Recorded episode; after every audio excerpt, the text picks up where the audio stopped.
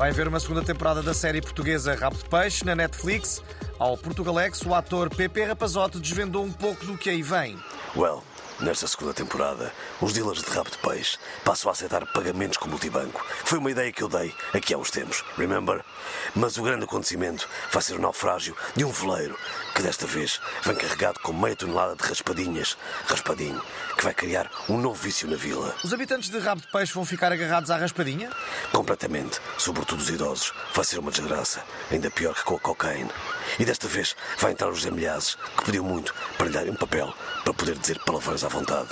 Olha, sabem o que é que a rapariga do cabelo cor-de-rosa está a dizer? F... Causou grande polémica à escala que o primeiro-ministro fez em Budapeste para assistir à final da Liga Europa, quando ia de Falcão a caminho de uma reunião internacional. A escala não estava na agenda pública de António Costa, que diz que a fez apenas para ir dar um abraço ao José Mourinho, o treinador do Roma. E à falta de melhor tema, dedicamos o nosso fórum de hoje a este. Costa fez bem em ir assistir ao jogo ao lado de Viktor Orbán ou devia ter aproveitado para pôr um pionés na cadeira do primeiro-ministro húngaro? E já temos em linha a ativista ambiental Greta Thunberg, que nos fala de Estocolmo de Cima. Ora viva!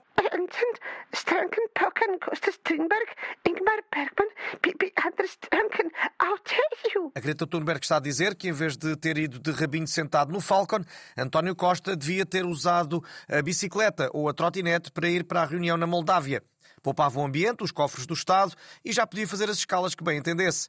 Muito obrigado, Greta, e cumprimentos ao Zaba. Temos agora em linha o Presidente da República. Muito bom dia. Ora bom, como eu já disse, não vejo um problema político específico nesta escala.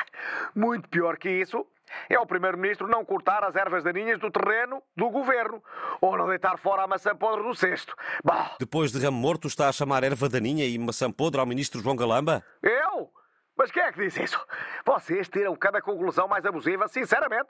Bom, vamos é comer um gelado. Adeusinho. Eh, Muito obrigado.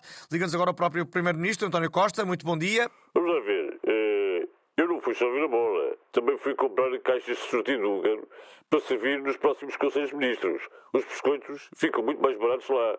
De maneiras que acabei por poupar dinheiro aos cofres do Estado. Está bem assim? É? Vamos lá ver. Eh, está ótimo, obrigado. E pronto, acabou o nosso tempo. Na próxima consulta popular, vamos perguntar se António Costa devia ter perguntado ao André Ventura se queria mandar alguma lembrança ao Orban.